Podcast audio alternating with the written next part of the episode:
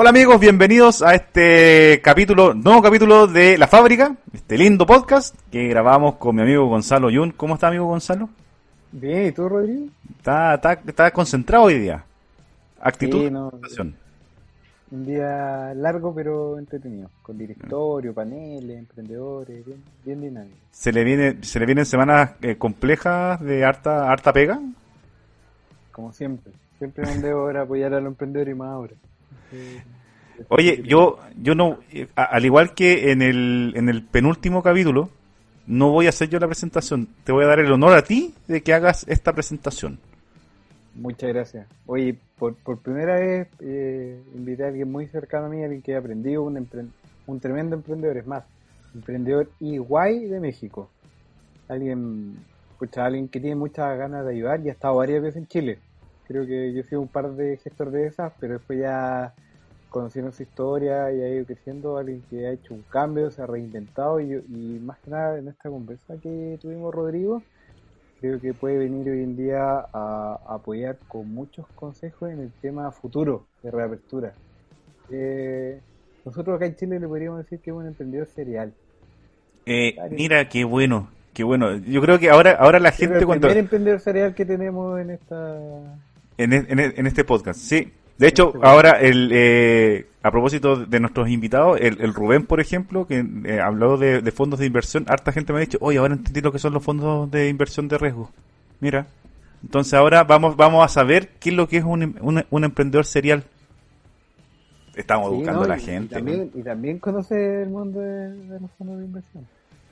Ya, pues, ¿y quién es? Cuente, pues. Cuente, ¿quién es? No, eh, tengo el agrado de decir que fue compañero mío. Lo conocí en un curso con Endeavor, de las grandes cosas que me ha entregado Endeavor. Él es Roberto Quintero, emprendedor de Cinemagic, presidente de la Cámara de Restaurantero de una zona de México, no me acuerdo cuál, y tiene varios negocios. Entonces, él, para mí el mayor desafío que hoy en día defiende el mundo latino en los Estados Unidos con las primeras salas en español en Texas. Mira. Eh, y vio oportunidades que de repente en Chile podrían ocurrir, como colocar cine en ciudades pequeñas como la de nosotros, eh, con una gama, y así empezó a crecer, ¿no? Tremendo. Y de ahí, Roberto, yo me tiré un carril, pero quiero que lo confirmes. Creo que tuviste de mentor al dueño de Bimbo. Sí, este, Gonzalo Rodrigo, un gusto y un honor estar con ustedes. Roberto. Y muchas gracias. Sí, fíjate que tuve el, la, la gran bendición, oportunidad de, tener mucho contacto y que fuera mi mentor un rato, don Lorenzo Servige, el fundador de Bimbo, ¿no? Este, y un gran emprendedor, don Lorenzo muere hace dos, tres años, se nos va, pero un emprendedor, e, es más, el, premio de emprendedor del año Endeavor, aquí en México, se lo damos cuando don Lorenzo tenía 88 años, ¿no? Una, una gran lección de que no hay edad para emprender, ¿no? No es un emprendedor, es un tema de juventud o de estudiantes o de jóvenes, ¿no? Un emprendedor es un agente de cambio y para ser agente de cambio yo creo que no hay edad. Es un tema de actitud finalmente. Coincido, totalmente de acuerdo. Es un tema de actitud, Rodrigo. Oye, Roberto, bueno, el, con, bueno, Gonzalo cuando, cuando me comentó que tenía un compañero curso que era sequísimo, que era de, las ligas mayores, eh, me puse a investigar. Me puse a investigar, eh, vi algunas entrevistas que te hicieron y la, la, primera pregunta que te quiero hacer para dar un poco de contexto a, a, los que nos están escuchando es ¿cuándo parte tu historia de, de emprendimiento? Porque en, en, una parte de la historia, de una de las entrevistas que escuché, te entrevistó un, compañero de curso y te y decía que decía que el ¿cómo se llama? que habías dejado de estudiar en un momento dijiste no sabes que me voy a dedicar a, trabajar tenía tu, tu primer emprendimiento que fue con tu con tu papá que te, trabajaba en, cine entonces cuéntanos un poco cómo parte toda esta historia de, de, emprender Ahí lo digo, muchas gracias. Pues sí, fíjate que este, sí, efectivamente, desde muy chavito, es, eh, creo que he tenido esa vena, ese interés por, por emprender. Eh, he tenido, como tú dices, creo que he sido emprendimiento, he sido emprendedor serial.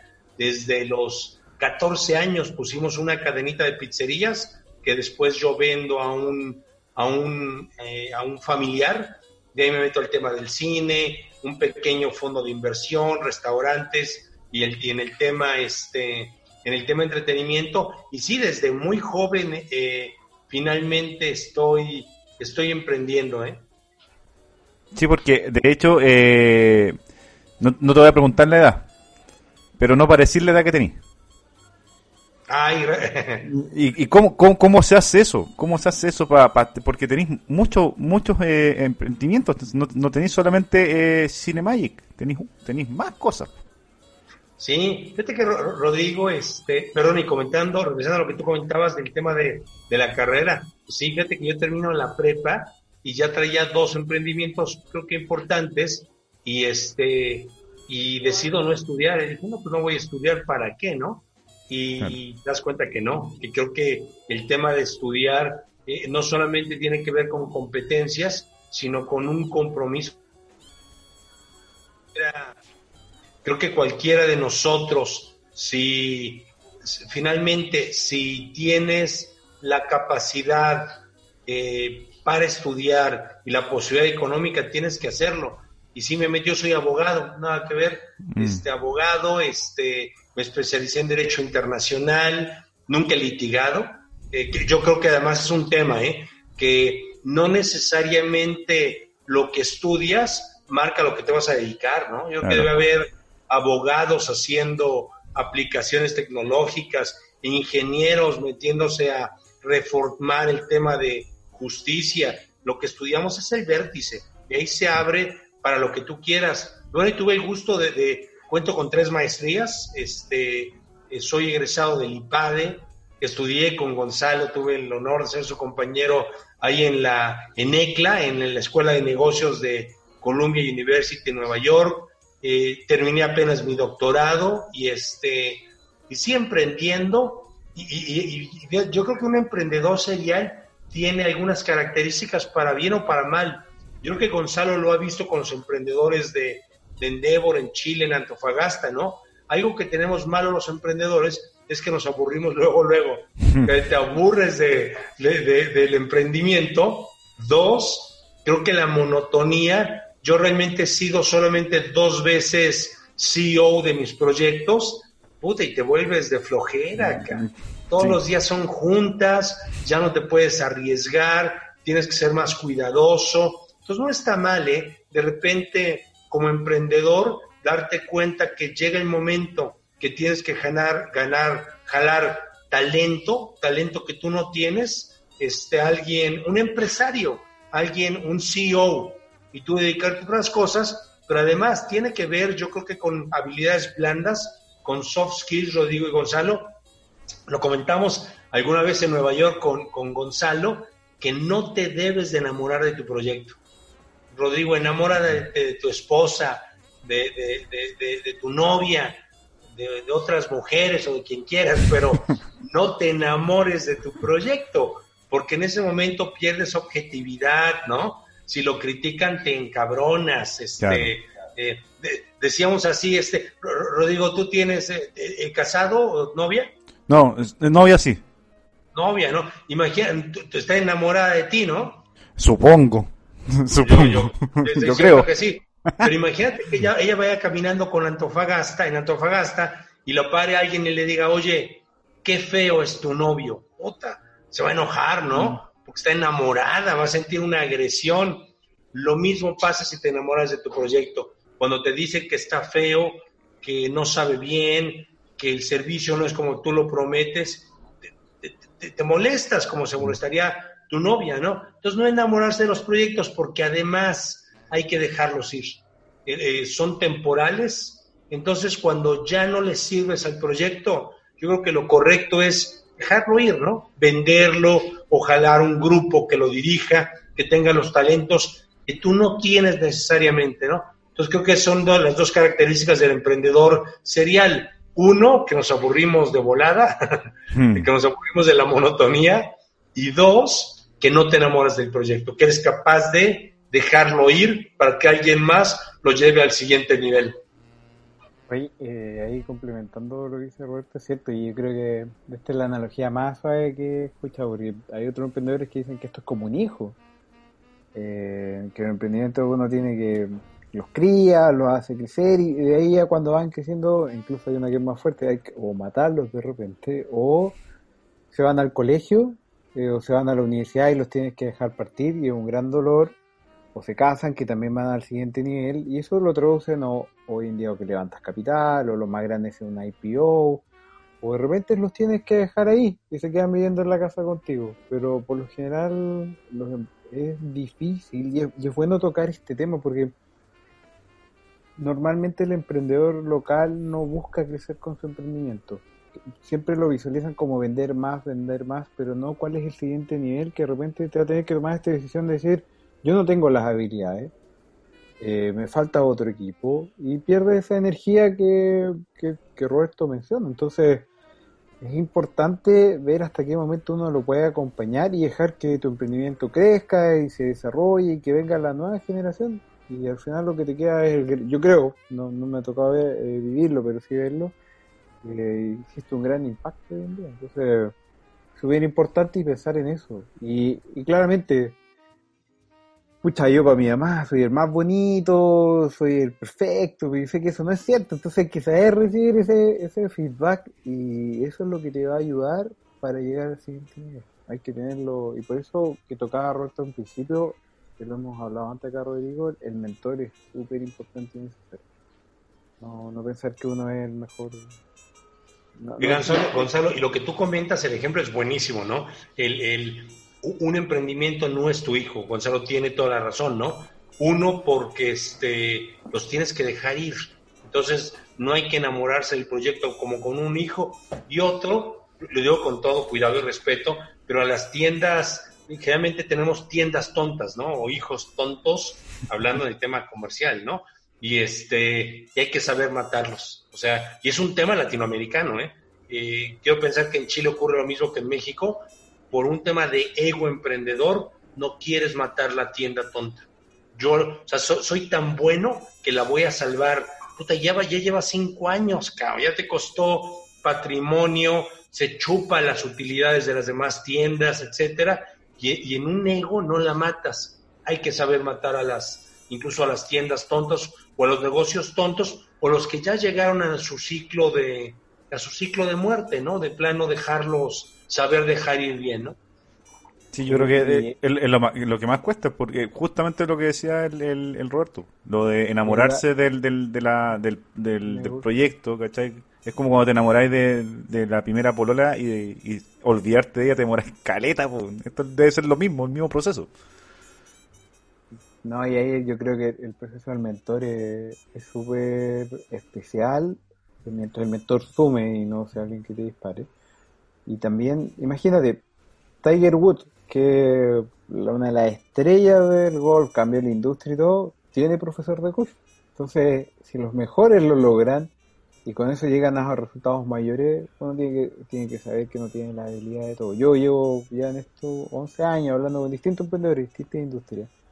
Y no hay nadie que sepa todo. Y incluso los, los más grandes saben cuáles son sus debilidades y lo complementan. Y ahí es cuando es muy necesario y tener la habilidad para tener mejor equipo. Y bueno, y hay millones de libros, Bill Gates, eh, o sea, no, Bill Gates, eh, eh, Apple.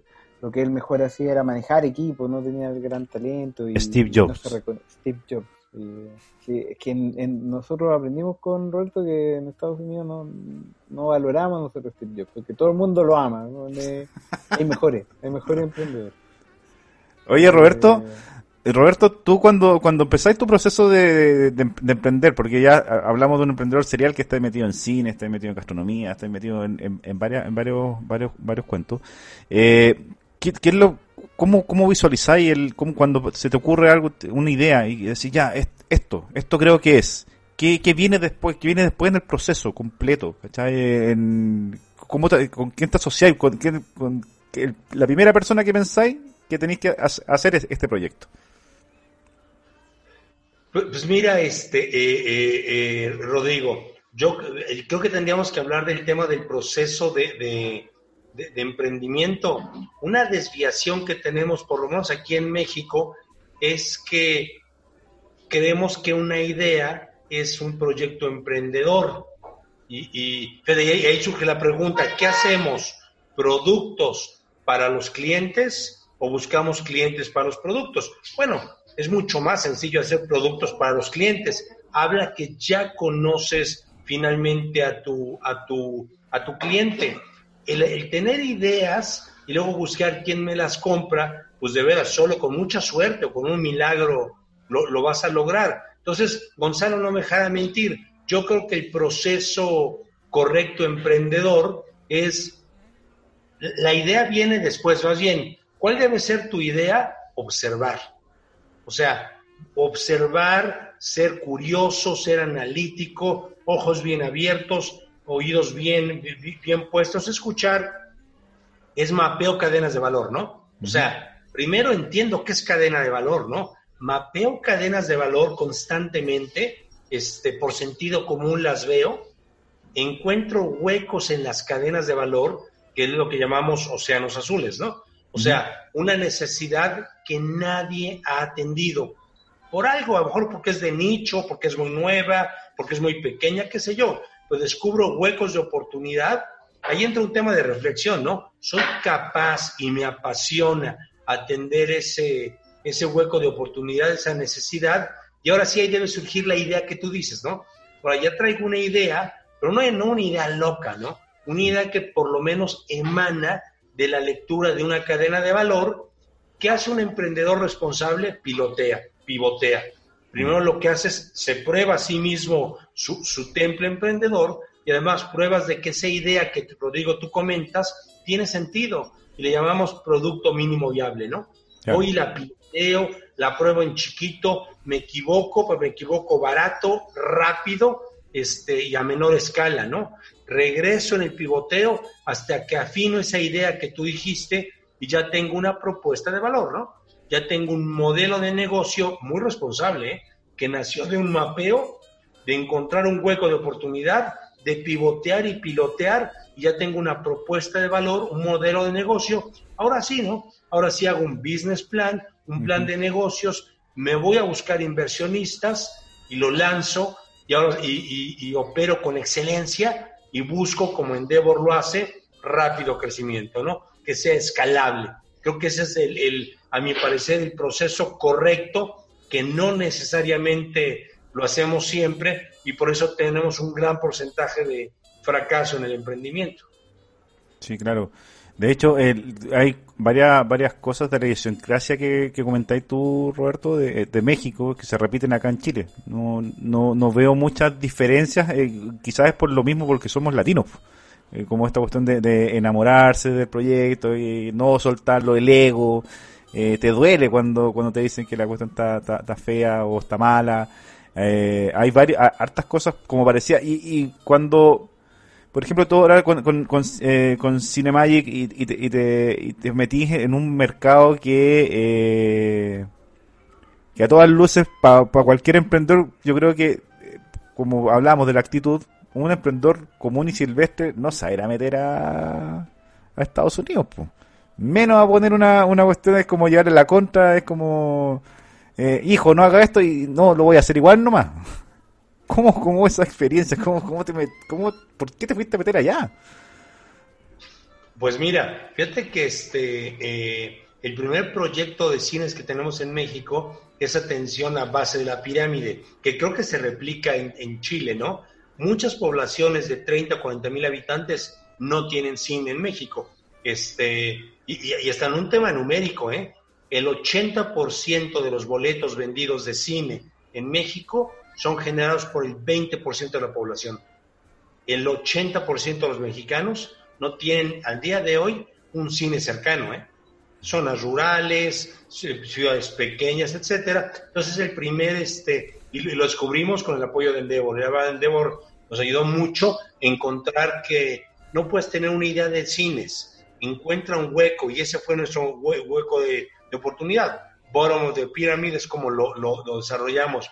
Y fíjate que en Estados Unidos fue curioso, eh, nos tocó dar una plática aquí en, aquí en, en México con, con, con, chavos de universidad. De hecho, nos vinculamos mucho con la universidad. Ahorita les platicaré de un programa que estamos este, apoyando mucho que se llama Emprendewap, que es acompañar los empresarios a los jóvenes para que tengan esa visión emprendedora desde que están en la universidad. Pero bueno, dando una plática en una, en una universidad este, aquí en Puebla, eh, se paró un chavo, un joven, y nos dijo, fíjate que una tía mía se fue a vivir a, San Antonio, si mal no recuerdo, y dice que en, que en Texas hay de todo para los mexicanos. Hay comida, hay mariachis, hay tequila, este, hay ropa, hay todo, pero que cuando va al cine, va y, las películas se las pasan en inglés. Y dices, pues obvio, ¿no? Estás en Estados Unidos, ¿no? O sea, así como un chino se quejara de que en Chile pasan las películas en español, ¿no? Dirías, pues sí, o sea, no, claro. no, no en mandarín, ¿no? Sin embargo, en, Estados Unidos, a diferencia de, de, chinos en Chile, pues los hispanos en Estados Unidos somos 70 millones, cao, si no es que más ilegales, ¿no? Somos un montón. Entonces, lo que tú decías, Rodrigo, hasta ahí es la idea. Hasta ahí es irresponsable. ¿Qué tienes que hacer? Data. Nos clavamos a estudiar el fenómeno hispano, pues nos dimos cuenta que hay muchísimos y además que el hispano primera, segunda y tercera generación en, Estados Unidos no quieren soltar sus raíces. ¿eh? O sea, muchas veces hasta el abuelo fue el mexicano y el nieto es importante que hable español. Es importante que, que, coma picante, bueno, en nuestro caso en México, ustedes no tanto, y este y, y, el español, el, el, castellano no lo pierden. Y segundo, nos dimos cuenta que el hispano es, el, segmento que más va al cine en los Estados Unidos. Antes era el afroamericano, ahora es el hispano. Entonces dijimos, pues hace mucho sentido, ¿no? Entonces lanzamos un modelo que es cine bicultural en Estados Unidos. Sentimos que es un santuario del cine hispano para ellos. Eh, estamos en Houston y en Dallas, pasamos las películas de Hollywood, pero en español. Pero además, donde más valor agregamos es que pasamos películas latinoamericanas. Es más, ahí traemos pendiente pasar una que se llama Calzones Rotos. Este, eh, que calzón roto es un postre para ustedes, ¿verdad? Sí, el calzón roto, claro. Es una, es, una cuestión dulce. Masa masa. Ah, mira, ándale. Pues mira, por ejemplo, películas como Calzón Roto, que es una película chilena, para pasarla al mercado hispano y además la, la dulcería es hispana. Eh, las, palomitas con salsa picante, este, dulces mexicanos, dulces, este, algunos sudamericanos. Entonces ese es nuestro modelo. Así es como lo descubrimos y fue un rollo atrevernos, ¿eh?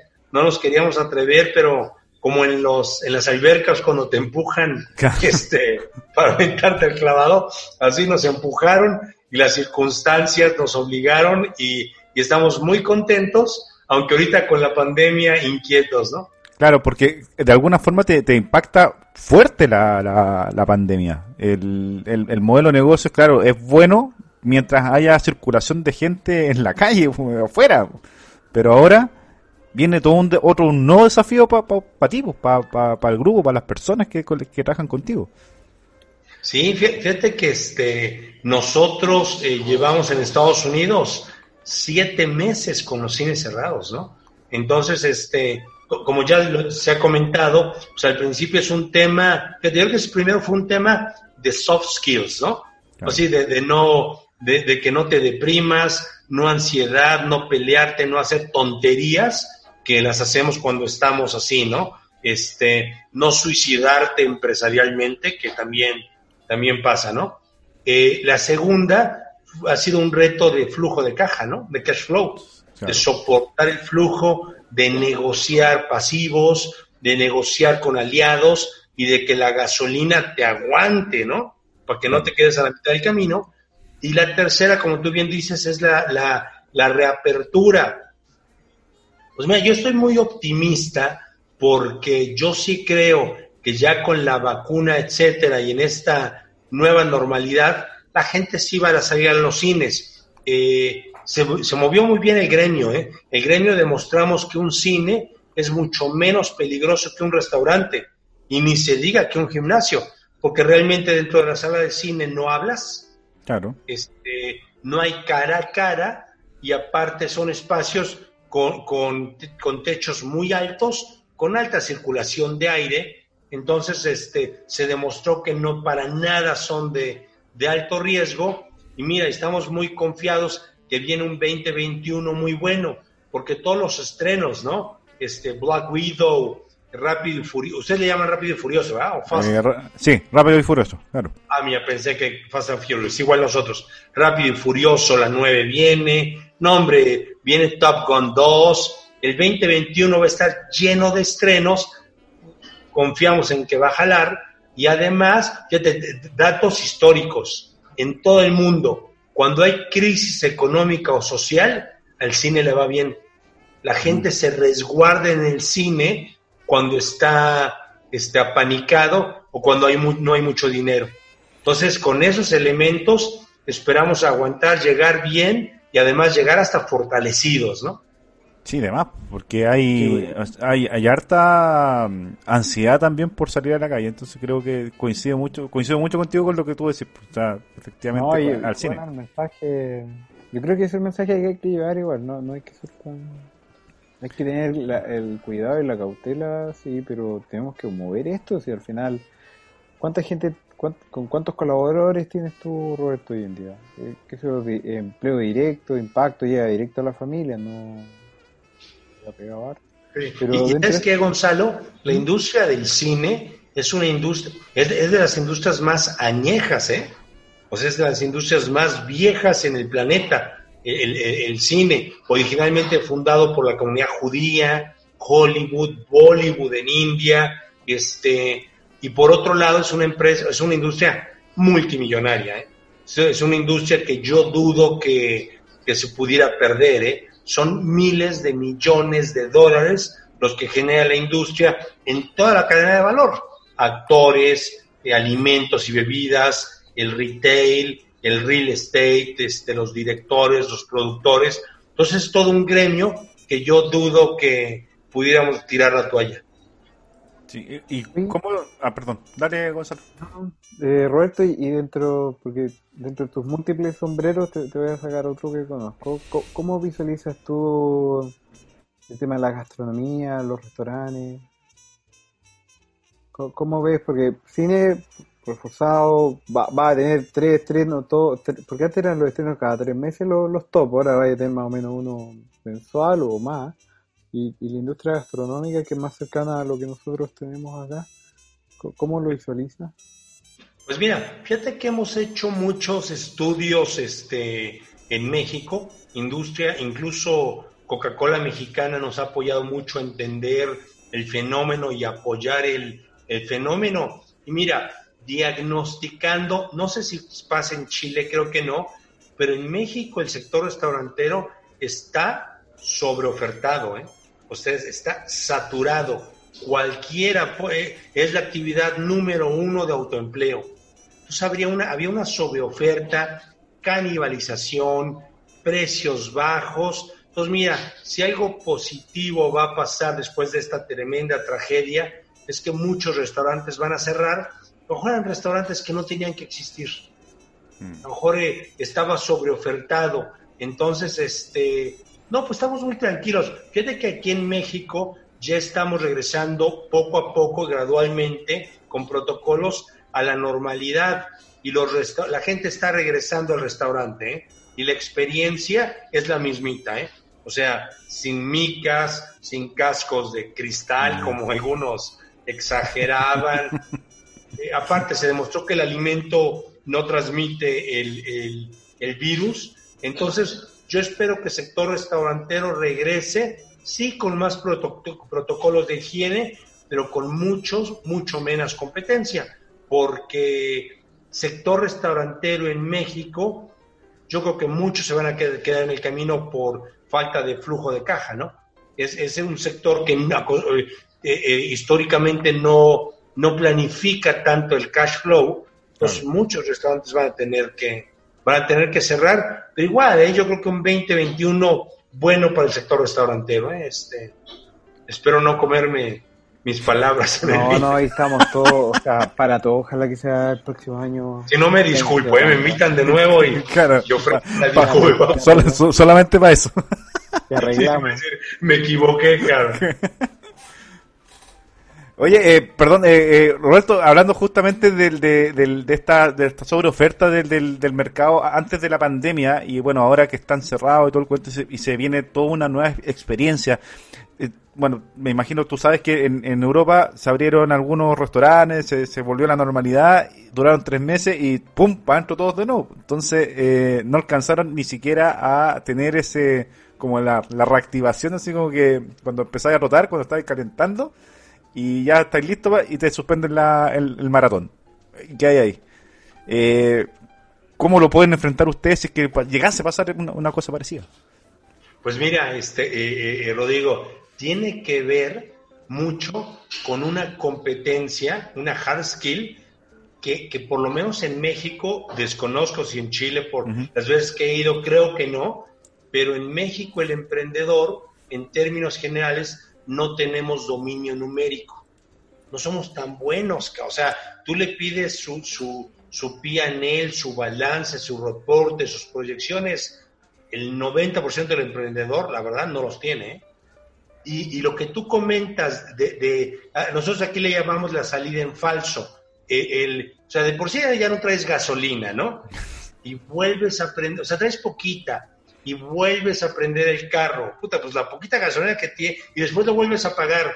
Entonces, esas salidas en falso te hacen muchísimo daño porque el poco flujo que traías, pues compras materia prima y pues se te va a echar a perder. Entonces, tiene que ver con dominio numérico, ¿no? Con saber cuándo debes de volver a, prender el carro o cuándo no. Fíjate, aquí en México este, tuvimos dos situaciones. Una, el delivery, o el, o el, o el, o el, take out, este, o el keep, o el pick up, eh, empresarios que nunca los restauranteros que nunca lo habían hecho se atrevieron, se, se atrevieron a mandar a domicilio, ¿no? Si no tienes dominio numérico, en lugar de ayudarte, te va a perjudicar. Y la otra, el reabrir. Aquí se ha estado reabriendo con aforo limitado, 30%, 50%. Es lo mismo, es hacer cuentas. Y si tú, tú notas que numéricamente el 30% no te saca ni los fijos, mm.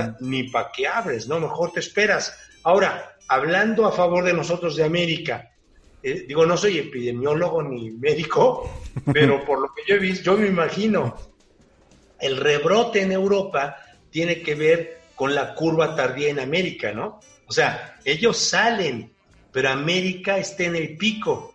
Entonces, pues yo imagino que las curvas se combinaron. Este, eh, yo, yo, yo veía obvio un rebrote en Europa, dada el pico que estamos en América, ¿no? Y sigue habiendo movimiento. Es más, pasó aquí en México entre lugares que traían curvas diferentes, son cercanos, la curva se pega. Híjole, yo espero, Dios, Dios me oiga, pero que no tengamos rebrote en América. Uno, porque del, de los continentes grandes ya somos el último, ¿no? O sea, aunque ahí viene, parecería India, África, con algunos temas, pues la verdad, no tenemos tanto contacto con esos continentes como lo teníamos con Europa. yo espero no haya rebrote por un tema de, de, de, otros picos. Y la otra, este, pues yo creo que la vacuna está en algunos meses por llegar, ¿no? Entonces, no me queda claro si será enero, febrero o marzo, pero yo, espero que ya con la vacuna pues, regresamos a la normalidad, con una enorme afectación económica, pero yo creo que regresamos a una normalidad ya que haya una vacuna y que ya no haya miedo social, ¿no? Yo así lo, así lo estoy viendo, espero igual no me equivoque y no me coma mis palabras, tengo que regresar aquí a su a disculparme. Oye, pero yo creo que también esto hay que presentarlo de una forma de que esto va a ser endémico y que vamos a tener que aprender a vivir con eso y, no, o sea, por hacer símiles, pero hace 15 años atrás cuando viajábamos era llegar, subirte un avión, hoy en día ya te tienes que preparar, te tienes que ir a un aeropuerto, hoy en día salir, el cuidado que tengamos al limpiarnos las manos, a compartir las cosas, y más que nada no, no por el cuidado de uno, sino también por el respeto al otro. Entonces yo creo que todos esos cambios van a ayudar a que, mm, que empecemos a vivir con esto.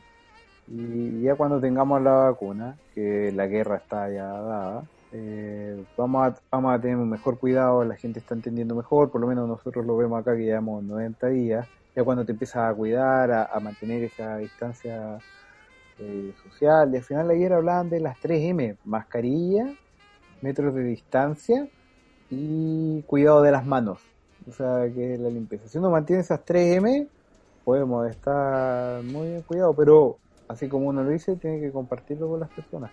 Me, me tocó en lo personal la semana pasada ir a comprar, y una persona tosió. Fue, fue como gritar bomba. Te juro que fue. Entonces, estamos todos así muy eh, saltones con el tema, pero eso también es un, es un reflejo que nos estamos cuidando. Ya hace tiempo que alguien tosiera, no era. Y también te fijas cómo toses, no, no es solo el. Claro. el- No, el- hoy, hoy día, hoy día fui a la farmacia y, y tosí, pero todos cacharon al tiro que era por el cigarro. Que no, no fue como tos de así como de... El, el claro, el, el tos del, del, del que tiene los pulmones hechos añicos, ¿cachai? Se, se notaba. Oye, Roberto, tú que empezaste a emprender a los 14 años, ¿cómo veis el emprendimiento de los, en, en lo- en los más chicos, en, los- en los escolares, en los... ¿Cómo le llaman usted? Colegio, escuela. escuela. Escuelas o colegios. escuela. ¿Cachai? ¿Cómo veis el, el emprendimiento? ¿Cómo se está trabajando el emprendimiento en México eh, con, lo- con los escolares? Yo, yo creo que muy bien, a- aunque sí aclarar, ya lo comentamos, que de, de repente aquí en México se piensa que emprendedor es el joven o es, la etapa anterior a empresario. Mm, claro. Y no, para nada, no creo que Gonzalo no me dejará mentir, pero el emprendedor es, como tú dices, una actitud. O sea, todos los emprendedores, agentes de cambio, somos empresarios. No todos los empresarios son emprendedores, ¿no? Emprendedor, ya lo dijimos, ¿no? Disruptivo, descubre huecos de oportunidad, se arriesga, rompe paradigmas, se atreve, cambia las tendencias. Ese es emprendedor. Ahora, este, en México se está trabajando ya mucho mejor, ¿eh? Antes no era bien apreciado el tema emprendedor. O sea, antes decías, este, Gonzalo, tú eres ingeniero, ¿no? Sí, Y que decían, ay, mi hijo ingeniero, y terminó vendiendo tortillas. Qué vergüenza. Pues no, no, a lo mejor siempre sota de tortillas o de pan, eran como bimbo, ¿no?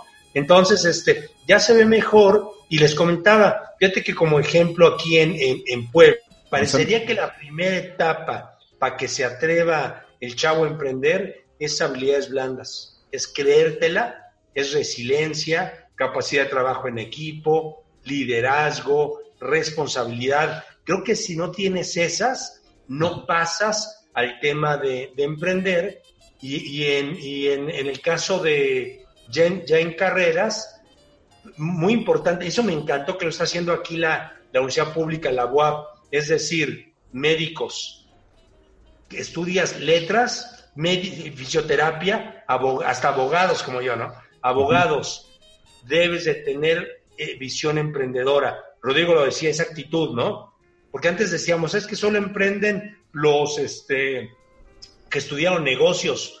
Para nada. Aquí en México los emprendedores más exitosos son ingenieros y Entonces, abogados. y abogados. De abogados. Hoy, hoy día la- caso. hoy día en la maña- es que no, sin mentir, que hoy en la mañana tuve- tuvimos panel de selección local en Deor y, y de las tres compañías, dos eran abogados y otra contraparte eran abogados. Entonces al final decía, siempre hay un abogado entre medio. Es una capacidad impresionante y, lo- y los ingenieros, por lo menos acá en minería, eh, son muy técnicos, saben generar mucho negocio, no tienen el- la capacidad de venta, pero siempre encuentran un socio que los ayuda a vender y la solución es tremenda. Es súper importante eso. Pero- totalmente de acuerdo, ¿no? Esa actitud emprendedora que no dependa de qué te dedicas, porque a veces se piensa, ¿no? Soy contador, no tengo por qué saber de emprendimiento, soy abogado. No, pues emprendedores busca nicho y, y, y- y voy a un puntito que comentabas, Gonzalo, de las tres M's. Coincido.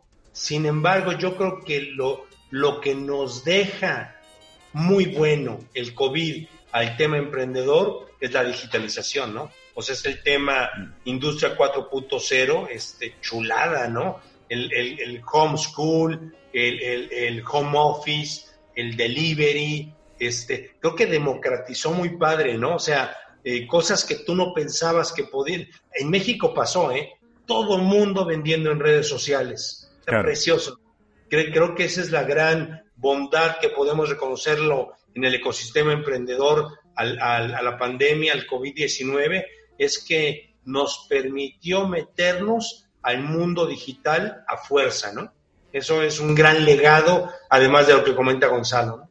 Oye, Roberto, y ahí tu visión, acá yo sentí que, que por todas las pandemias y Chile no un, un mercado que genere muchos productos, pero creo que nos fuimos a hacer más locales, como a potenciar más el emprendimiento local, al almacén, al, al, lugar de compra más cercano, a, bueno, yo creo que todos nos volvimos panaderos en algún momento. Eh, pero me tocaba el otro día hablar con un amigo en Santiago que vive en estos condominios grandes de hartos edificios me decía, acá tenemos el WhatsApp del edificio y tenemos todos los productos, o sea, tenemos hasta veterinarios dentro del edificio, tenemos cuatro que venden pisco sour, eh, y todo empezaba a generar como una compra local que yo creo que ha ayudado a ser sustentable. Entonces, podemos mostrar que te, a, a qué apunto, a que tenemos valor agregado local que, podemos ver que podemos desarrollar cosas dentro de la ciudad. Bueno, México es una población mucho más grande, pero también podemos, ocupan todos medios de pago online. El otro día compré un delivery a un amigo que decidió emprender haciendo cocina y me cobró por una plataforma digital. Me mandó un código match que es de un banco. Que, no, eh, tienen de lugares de despacho. Me mandó por Rapid, que lo contrató él, y él, él hasta hace un par de, o sea, tiene un negocio, pero lo tiene cerrado por, por el COVID. Hoy en día vende marisco, se ocupa Rapid, cobra online, y tiene toda una propuesta de valor bien desarrollada que antes no existía. O sea, Creo que todas esas ventajas. Es que, claro, pues, si, si, te llega la, cuarentena, nadie te avisa que va a llegar la cuarentena. Más encima, eh, Roberto, claro, debe saber, nosotros en Chile tuvimos un estallido social de por medio, que en, octubre del año pasado, entre enero y febrero, se venía la reactivación para marzo. Y estábamos todos, estaban todas las fichitas puestas en marzo, pidiendo, endeudándote a, más no querer, porque venía marzo que se reactivaba. Y 16 de, marzo, ya, ya cabro, todos para Y fue como, pa, te cae todo encima y, de repente, por ejemplo, cuando, claro, Roberto tiene cines, tiene, tiene restaurantes, tiene, y tú te ponías a pensar, en el caso mío, que en mi empresa tuvimos que, claro, nosotros, nosotros hacíamos cursos eh, de capacitación en, en barrios, en campamentos, en poblaciones, ¿cachai? Y todo era presencial. Y ahora tenemos que hacerlo todo digital. Entonces el desafío ha sido, yo, yo, yo pensaba que iba a ser más fácil. Es más difícil que antes, pues. Que ahora, antes por último, podíais obligar a la persona a que fuera a un lugar. Ahora tenéis que confiar en esa persona que se va a conectar. ¿Cachai? Entonces hay todo un hay muchos procesos que, que como dice Roberto, la, la digitalización eh, es, nos cayó como, con fuerza arriba, pero también hay hartos que se han aprendido a reinventar y otros, como recién comentaba, también que a lo mejor nunca debieron estar. Oye, Roberto. que hay una frase que, me gusta aquí en, en, México, el presidente del CC lo, lo la decía, que tenemos que lograr que todo negocio que tiene viabilidad económica no cierre. Sin embargo, los que no tienen viabilidad los que nunca debieron haber nacido, pues por lo menos que esos sean los que, en un tema como de, como de selección natural, ¿no? Gonzalo, que iba a, iba a comentar algo. Qué buena frase, la acaba de notar. no, está muy buena. Eh, no, Roberto, y parte de esto, eh, te quería preguntar que nos cuente qué es lo que estás haciendo. Tú estás con un, con un con un grupo de apoyos emprendedores, no solo en México, sino en Centroamérica. Eh, cuéntanos un poco en qué consiste, cómo lo visualizas, eh, qué quieren apoyar, qué se puede aportar desde acá. Ah, muchas gracias, sí. Fíjate que cuando, cuando empezó el tema de la pandemia, Este, aquí el sector empresarial organizado de México, chécate qué equivocados estábamos, ¿no? Habíamos dicho que generáramos un call center para responder y ayudar a la gente cómo, cómo sacar tu negocio ante el COVID. Pues cosa imposible, ¿no? Que necesitarías miles de telefonistas y aparte preparadas y aparte la gente ya ni usa el teléfono, ¿no? Y este y lo que decidimos hacer fue un tema digital y empezamos un movimiento en México, eh, se le llamó Sal de la Curva, que eran básicamente pues algo muy sencillo, eran webinars, eran mentores platicando de cómo estaban ellos afrontando este tema desde una visión optimista, esperanzadora y positiva. Precioso, ¿eh? Se generaron 60, 60 eventos. Eh, lo hicimos, bueno, Chile participó, este, un gran amigo de allá de, de, Chile, Marcos Ingles, de la Universidad Católica de Chile, uno de los iniciadores, pero creció el proyecto a Costa Rica, creció a Colombia, creció a Guatemala, este, Salvador. Es muy padre. Fíjate que algo que nos dimos cuenta es que nos comunicamos y nos vinculamos poco en Latinoamérica, ¿no? Sí. Creo que debemos trabajar mucho más en equipo. Eh, no, sé qué falte para lograrlo, pero tenemos pocos proyectos emprendedores latinoamericanos, ¿no? Sí, yo creo que pasa un poco por lo que comentaba en, algún rato, Roberto, sobre, sobre los egos.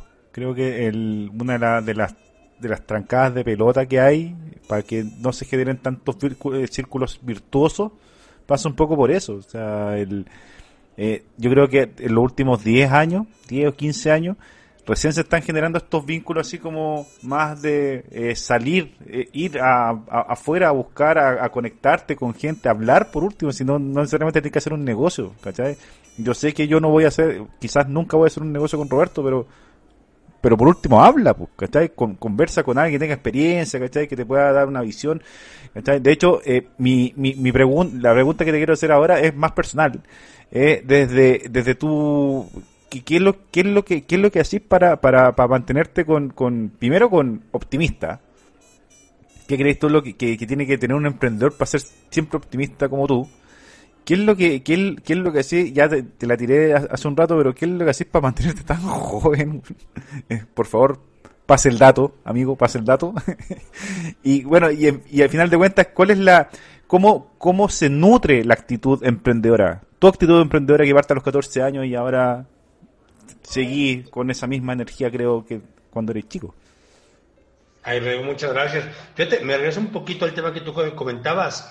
Y es más, en Latinoamérica, no solo pensar yo vender en Chile o Chile vender en México, no, chilenos y mexicanos venderle a India, ¿no? O venderle a China, o venderle a Estados Unidos, ¿no? ¿no? No con esa visión como cortita de que nos vendemos entre nosotros, sino cómo agregamos valor y le vendemos a mercados todavía mucho más grandes y, más este, escalables. Y bueno, y agradezco el comentario de mi, de mi posición muy este, joven y muy optimista. Eh, es, que, es que miran a nosotros, pues, hombre. Miran a nosotros y somos, estoy seguro que somos más jóvenes que tú, pues. Sí, Gonzalo se ve como de 80 años. Sí, no, es chiste. no es cierto, Gonzalo es muy joven. No, está bien. Sí, verdad, sí, verdad. Sí, yo, tengo, yo tengo 50 años y fíjate que, que eh, algo que nos decía don Lorenzo Servige, el fundador de Bimbo, él, decía, por eso Dios creó el día de 24 horas. Dice, en tres fracciones de ocho horas cada una. Dice, ocho para dormir, que es muy importante, ¿eh? ocho para trabajar, no más. Si en ocho horas no sacas tu proyecto, es porque no estás capacitado, cabrón. O sea, contrata a alguien más capaz que tú o tráete una máquina más rápida o un teclado más ergonómico, ¿no? O sea, el workaholic no necesariamente es una buena opción, opción emprendedora y las otras ocho horas para disfrutar de la vida, ¿no? De tus amigos, de tu familia, hacer ejercicio y, yo creo que tiene que ver con balance, ¿eh? O sea, el emprendedor, una característica del emprendedor es el equilibrio, el balance. O sea, el, tu proyecto es muy importante, es un pedacito. Si truena, no pasa nada, ¿no? pues tienes a tus amigos, tienes este, eh, yo, yo lo descubrí yo hace, eh, Gonzalo lo sabe, hace 15 años pasé por un reto de salud, un reto este, de un cáncer, un cáncer este, que te reordena la vida, ¿eh? Fue un año en el que yo casi no fui a la oficina y como ves, Rodrigo, eh, nos fue mejor o peor en mi negocio de que no estabas. ¿Qué, te imaginas? eh, mejor. Mejor, ca. Hasta me sentí mal, se vendió más y se gastó menos. Entonces te das cuenta que este, pues ese ego que tenemos, eh, eh, para mí el, cáncer me ordenó, pues te das cuenta que lo económico de verdad es solamente un espejismo, ¿eh?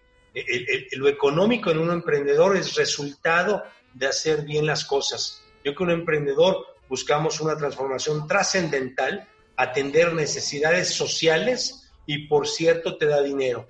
Pues si buscas dinero per se, creo que no es este, creo que no es lo más sano. Y finalmente equilibrio, ¿eh? yo, yo, yo, yo en lo personal lo que hago es, este, para mí mi gran proyecto emprendedor es mi familia, es lo más importante eso es lo que, es lo que marca mi agenda personal, es mi familia antes que nada, mi esposa, mis tres hijas, eh, y corro, soy corredor lento, pero ahí le hago el maratón, ando en moto, apoyo emprendedores, apoyo causas sociales. Entonces creo que un emprendedor, para mantenerte optimista, por ejemplo ahorita, ¿no? Pues la bronca es el COVID, ¿no? Que te afecta a las ventas, pero los proyectos sociales continúan, y yo sigo saliendo en moto con sana distancia y sigo corriendo con mucho cuidado y tengo a mi familia más cerca y a mis amigos los mantengo, este, mi espiritualidad. Entonces creo que ese es como el equilibrio, ¿no? Un emprendedor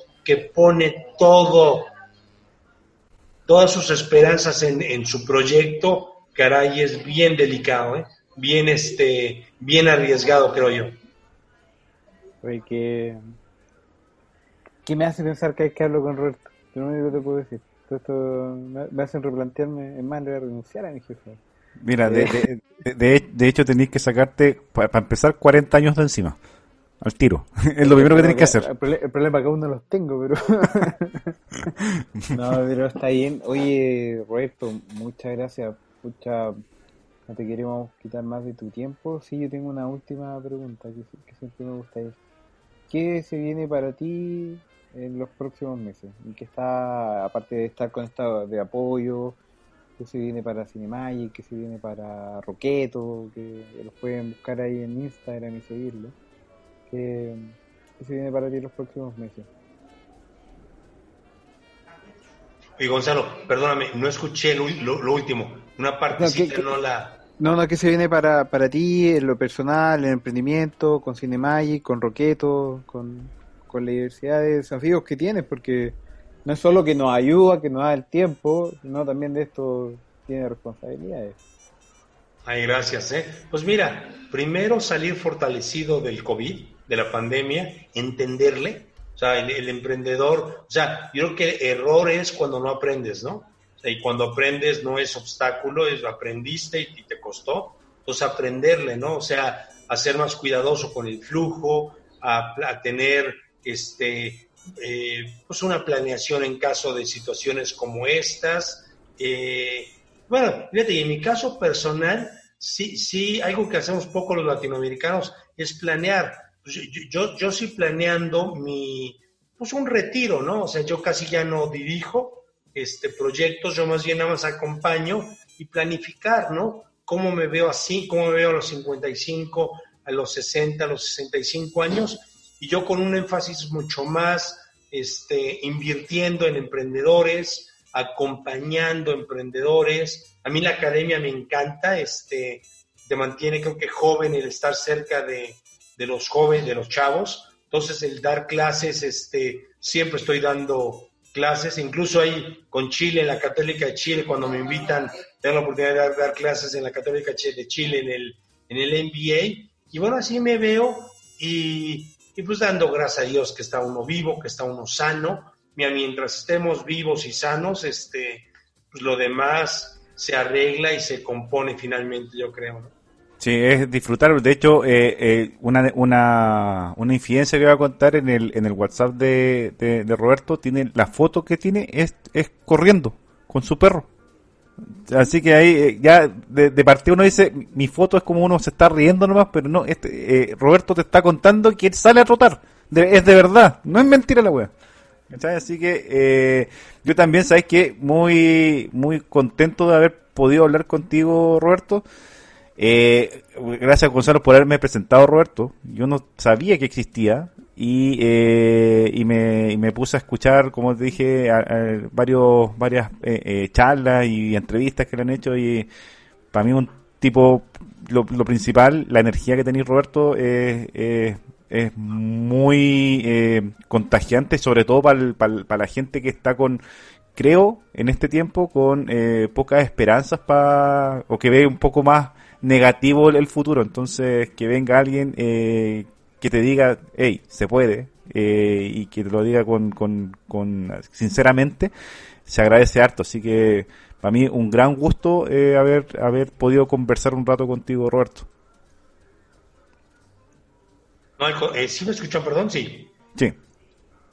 no, hombre, al contrario, de verdad, un honor este, estar con ustedes. De verdad, gracias por, por escucharme. Yo quiero muchísimo a, Chile. Fíjate, entre mis planes no lo dije, eh, eh, Gonzalo, pero nosotros morimos por vivir un año en, Chile, en Santiago, ahí tenemos el plan. Yo iba en octubre, cuando empezó esta situación compleja para, para Chile. Yo quería ir en octubre a buscar este eh, algunos proyectos, pues ya no se dio, pero no, al contrario, de verdad es un honor para mí el poder, el poder estar con ustedes y además la invitación, ¿no? Que hagamos juntos proyectos de alto impacto entre Latinoamérica. Yo creo que entre Chile y México, México y Chile, hay muchísimo por hacer.